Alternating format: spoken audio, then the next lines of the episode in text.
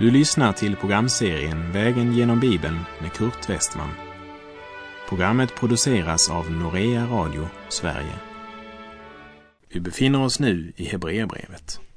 Slå gärna upp din bibel och följ med. Vi avslutade förra programmet med vers 22 i Hebreerbrevets tionde kapitel. Men eftersom verserna 19 till 25 talar om den troendes privilegium och den troendes ansvar så ska vi för sammanhangets skull repetera verserna 19 till 22 när vi nu fortsätter vår vandring från den 23 versen. Hebreerbrevet 10, verserna 19 till och med 23. Bröder, i kraft av Jesu blod kan vi nu frimodigt gå in i det allra heligaste, på den nya och levande väg som han har öppnat för oss genom förlåten, det vill säga sitt kött. Vi har en stor präst över Guds hus.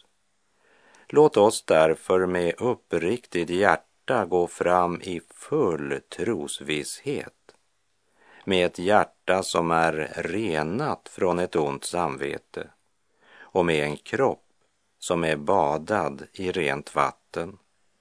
Låt oss orubbligt hålla fast vid hoppets bekännelse, ty den som har gett oss löftet är trofast. Låt oss orubbligt hålla fast. Hittills så har vi hört vad Herren Jesus måste genomgå och göra för att bygga en ny och levande väg som kunde föra oss fram till Gud. Därefter talar han om det ansvar som vi har om vi ska få någon glädje av den frälsning som Kristus har berett för oss. För Gud är det evigt nog det Kristus har gjort för oss. Men det blir oss till ingen nytta om det inte blir vår personliga egendom. Det är vårt ansvar att hålla fast vid bekännelsen av vårt hopp. I sin bergspredikan sa Jesus i Matteus 7, vers 21. Inte ska var och en som säger Herre, Herre till mig komma in i himmelriket, utan den som gör min himmelske faders vilja. Ska vi räddas måste vi vända oss till Kristus och lyda honom.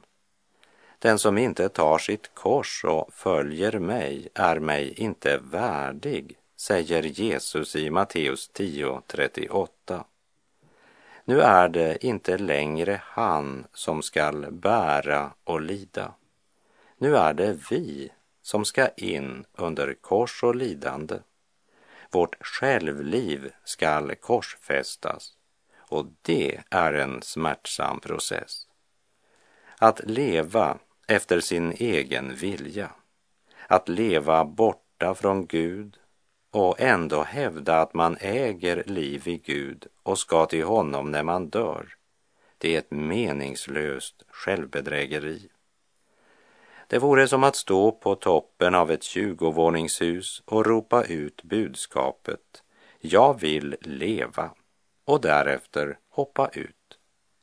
Det vore ju självmord, oberoende av vad hans ord förkunnade. Inte ska var och en som säger Herre, Herre till mig komma in i himmelriket, utan den som gör min himmelske faders vilja, säger alltså Jesus. Genom sin olydnad bröt Adam livsgemenskapen med Gud.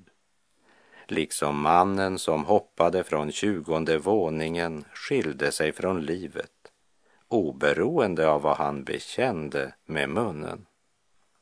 Hebreerbrevet 10, vers 23 säger Låt oss orubbligt hålla fast vid hoppets bekännelse, ty den som har gett oss löftet är trofast. Herre, låt ingenting binda de vingar vilka du en gång har givit åt mig. Giv att jag fri över jorden mig svingar, lever och sjunger allenast för dig. O, så håll vingarna fria, jag beder. Stärk dem till flykt och förnim mitt begär. Lös dem från allt som vill tynga dem neder. Herre, du känner ju bäst vad det är. Låt oss orubbligt hålla fast vid dopets bekännelse.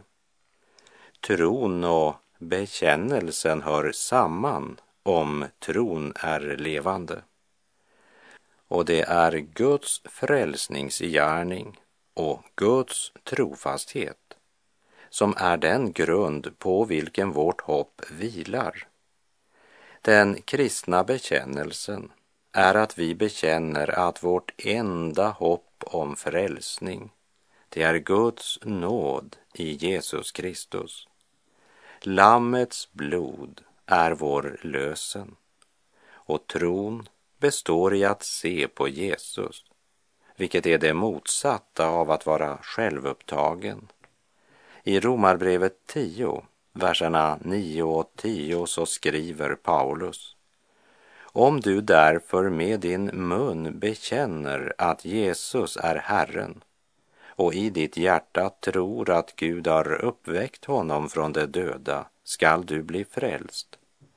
Ty med hjärtat tror man och blir rättfärdig. Med munnen bekänner man och blir frälst. Låt oss orubbligt hålla fast vid hoppets bekännelse att bekänna vårt hopp och bekänna honom som vårt hopp vilar på, det är vårt ansvar. Det säger Guds ord.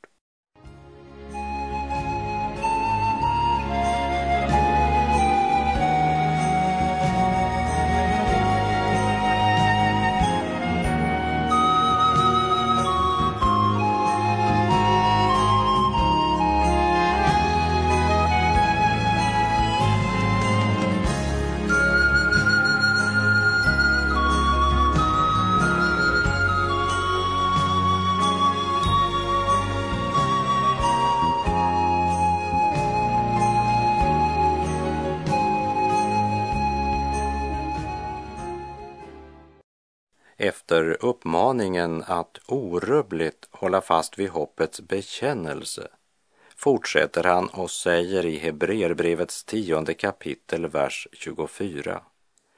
Låt oss ge akt på varandra och uppmuntra varandra till kärlek och goda gärningar. Tron och hoppet består i att leva i nära gemenskap med Kristus och i nära gemenskap med alla som tillhör Herren Jesus Kristus. Johannes skriver i sitt första brev, kapitel 4, vers 12. Ingen har någonsin sett Gud. Om vi älskar varandra förblir Gud i oss och hans kärlek har nått sitt mål i oss. Vi ska alltså inte vara självupptagna, för det är själva grundsynden, utan vi ska ha en sådan omsorg för varandra att vi uppmuntrar varandra till kärlek och till goda gärningar. Paulus han uttrycker det så här i Filipperbrevet 2, vers 3 till och med 5.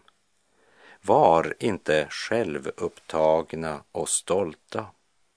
Var istället ödmjuka och sätt andra högre än er själva. Se inte på ert eget bästa, utan tänk på andras. Var så till sinnes som Kristus Jesus var. Låt oss ge akt på varandra det talar inte om att i misstänksamhet bevaka varandra. Det handlar om att tänka mera på vår syster och broder i tron än vad vi tänker på oss själva. I världen gäller det att framhäva sig själv och vinna fördel och makt över andra. I Guds rike så handlar det om att tänka mera på andra än på sig själv. Kärleken, det är något mer än bara en varm känsla i vårt inre.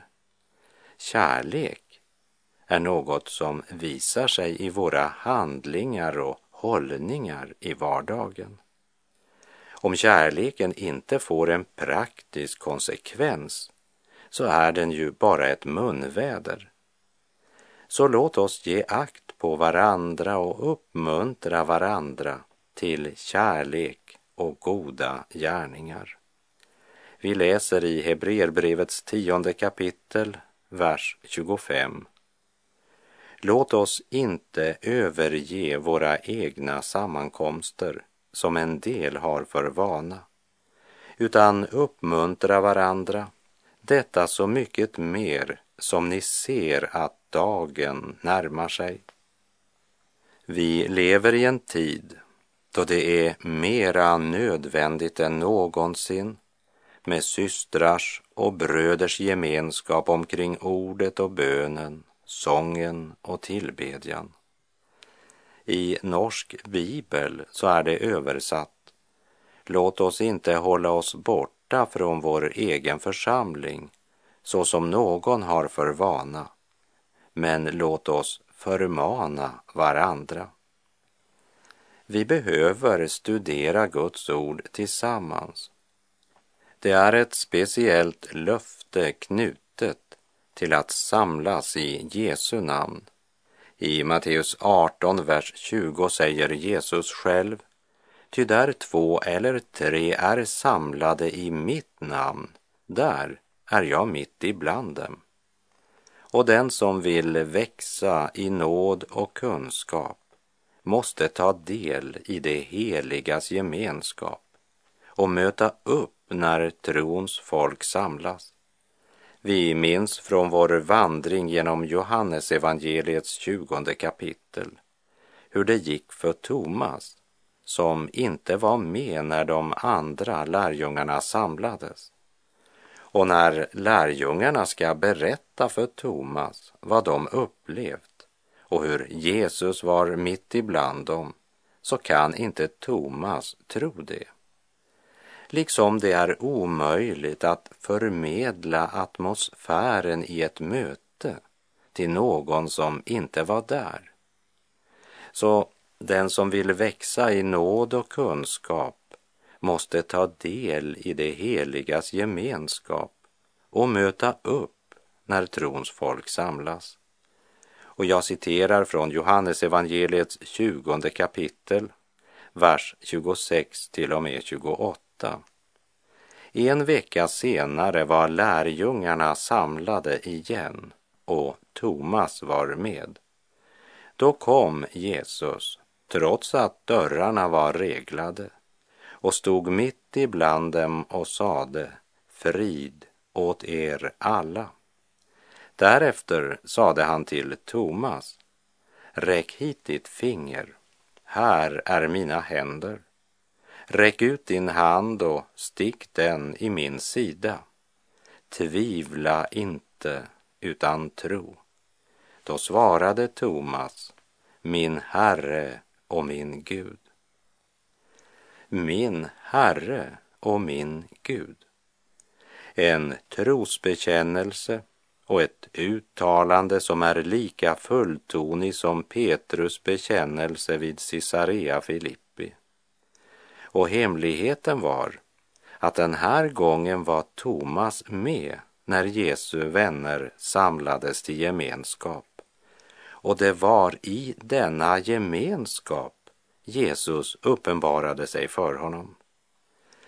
Vi måste ta del i gemenskapen om tron ska bevaras och växa. Ta nu och lyssna till Lars Linderots starka uppmaning. Ingen hinner fram till den eviga ron, som sig ej eldigt framtränger. Själen måste utstå en kamp för den tron, varpå vår salighet hänger. porten kallas trång, vägen heter smal. Hela Herrens nåd är ställd uti ditt val. Men här gäller tränga, ja, tränga sig fram, annars är himlen förlorad. Hindren är många, gör motstånd min själ, Satan dig nåden ej unnar. Träng dig framom allt som vill hindra din själ, överge världens brunnar. Lyd ej världens röst när den ropar följ med oss.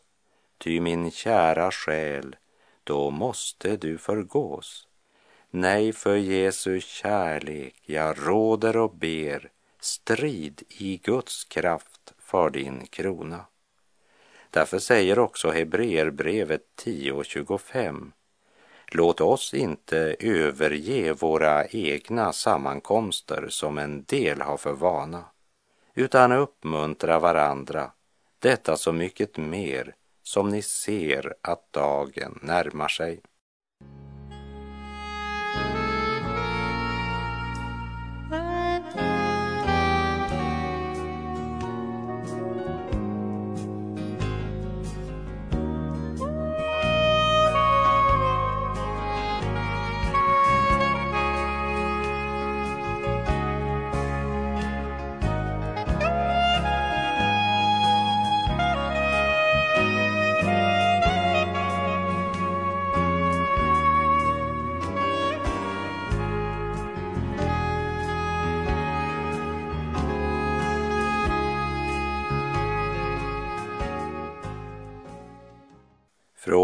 Vers 26 möter vi både en varning för avfall från tron och en uppmaning att inte kasta bort vår frimodighet.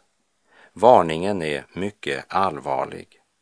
Vi läser Hebreerbrevet kapitel 10, verserna 26 och 27. Men om vi syndar med vett och vilja sedan vi fått kunskap om sanningen finns det inte längre något offer för synder utan en fruktansvärd väntan på domen och en förtärande eld som skall uppsluka motståndarna. Det är fruktansvärt att falla i den levande Gudens händer, som det står i vers 31. Petrus säger det hade varit bättre om de aldrig hade lärt känna rättfärdighetens väg än att lära känna den och vända sig bort från det heliga budskap som överlämnats till dem. Som det står i Petrus andra brev kapitel 2, vers 21. Den fallna människonaturen är sådan att även efter omvändelsen så kan det efter en tid bli så att vi har ett eller flera rum i vårt inre där Gud inte får nycklarna. Vi frestas att behålla något rum i vårt hjärta, något vi vill skona istället för att korsfästa. Karaktärsfel eller brister som i väckelsetider brukar kallas skötesynder. Ett eh, passande namn på en mörk och fruktansvärd realitet. Något vi tar i vår famn och vårdar. Något vi inte vill ge upp. Vi har så svårt för att upptäcka denna kräftsvulst i vårt andliga liv medan vi däremot har lätt för att upptäcka den hos andra. Och i en tid då Guds ord fått en undanskymd plats både i den enskilde kristnes liv och i församlingen så är det tyvärr just i sådana tider skötesynder har stor makt över många kristna bekännare. Det leder till ett haltande kristenliv och till andlig skröplighet. Och om vi inte kommer inför Gud med detta så tynar det andliga livet bort. Samvetet börjar kompromissa och vi lider skeppsbrott i tron. Man kan inte leva i synd och bevaras i nåden. Låt oss därför bekänna vår synd och skuld inför Gud. Johannes skriver i sitt första brev kapitel 1, vers 8 och 9. Om vi säger att vi inte har synd bedrar vi oss själva och sanningen finns inte i oss. Om vi bekänner våra synder så är han trofast och rättfärdig så att han förlåter oss våra synder och renar oss från all orättfärdighet. Den som lever i medveten synd, han är syndens träl. I Johannes evangeliets åttonde kapitel, verserna 34 till och med 36, så säger Jesus Amen, amen, säger jag er. Var och en som gör synd är syndens slav. Slaven bor inte kvar i huset för alltid, men sonen stannar där för alltid. Om nu sonen gör er fria blir ni verkligen fria. Att leva i synd handlar alltså inte bara om ett fall eller att endast ha ouppgjorda synder på samvetet. Men det betyder att man fullt medvetet väljer synden. Och då kan resultatet bara bli ett eftersom synden skiljer mig från Gud. Jag behöver på nytt möta Kristus som den ende som kan ta itu med min värsta fiende, övervinna honom och jaga honom på flykten.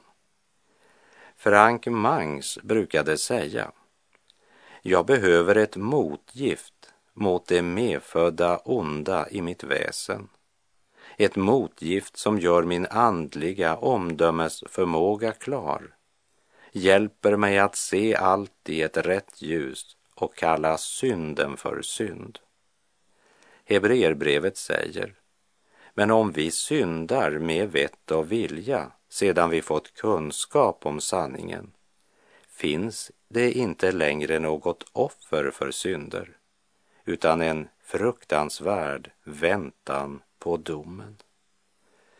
Sanningens Gud kan inte ingå förbund med den människa som vill leva i lögn. Därför ska vi akta oss för den falska trösten. Akta oss för den religion som bara stannar vid ytan utan att omskapa våra hjärtan. Kära vän, Låt Gud ta itu med synden i ditt liv. Och låt Gud börja där han vill. Och kom ihåg att varje punkt som du undantar från Guds kontroll kommer ohjälpligt att smitta alla områden i ditt liv. Vi läser Hebreerbrevet kapitel 10, verserna 28 och 29. Den som förkastar Mose lag skall utan förbarmande dö om två eller tre vittnar mot honom. Hur mycket strängare straff tror ni då inte den skall förtjäna som trampar Guds son under fötterna och håller förbundets blod för orent, det blod som har helgat honom och som smädar nådens ande. Ett fruktansvärt allvarligt ord som med kristallklar skärpa talar om allvaret av att förakta Guds sons försoningsstöd för dina synder.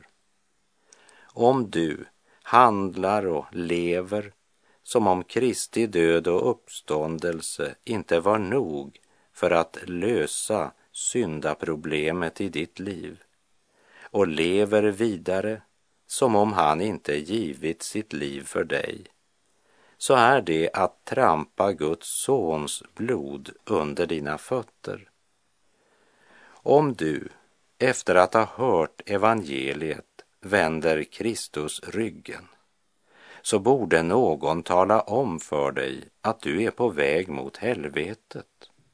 Och det är det inte jag som säger, men Guds ord. Hör detta du människa, som så tanklös och bekymmerslös vandrar genom denna värld och som tar det så lätt med din synd. Hör detta min vän. Om dina synder för dig idag känns lätt som en fjäder på ditt samvete, glöm inte att den redan imorgon kan trycka dig med evighetens tyngd.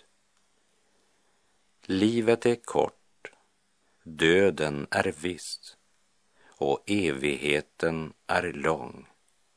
Bered dig att möta din Gud. Och med det så är vår tid ute för den här gången. O helige Ande, jag beder, kom öppna mitt hjärta för dig, du som oss i sanningen leder, fullborda din gärning i mig. Låt ljus av ditt ljus i mig lysa, att intet må vara fördolt, ty intet mitt inre vill hysa som ej av ditt öga är tålt. Själv kan jag ej slita de banden som håller mig hårt i min skam, om du ej, den helige anden, mig för till försonaren fram. Låt ånger och längtan mig bränna och giv mig ej förr någon ro förrän hjärtat lärt Kristus att känna till honom får kärlek och tro. Herren vare med dig och må hans välsignelse vila över dig. Gud är god.